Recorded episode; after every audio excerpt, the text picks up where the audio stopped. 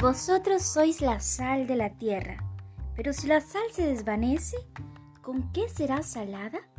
No sirve más para nada, sino para ser echada fuera y hollada por los hombres.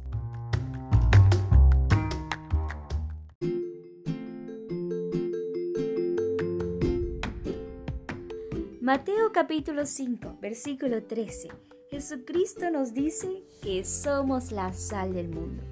Y veamos este contexto.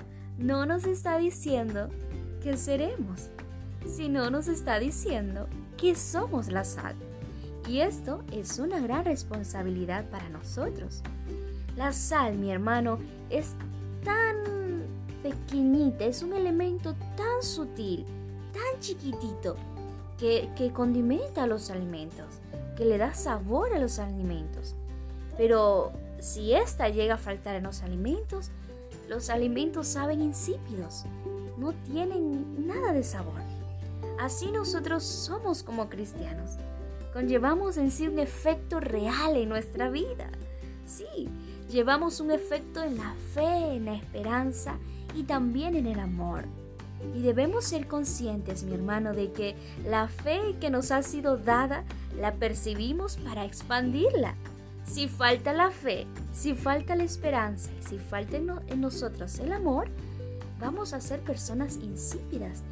Y no solamente eso, se va a hacer notorio.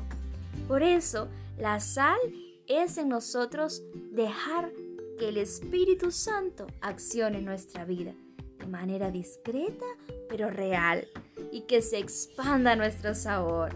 Sí, su presencia pasa desapercibida pero su ausencia es muy notoria. Nosotros somos la sal de la tierra. No lo olvides, no pierdas tu sabor. Cristo, Cristo te ama. Te habló tu hermana y amiga, Kense Alexandra. Bendiciones, mil para ti.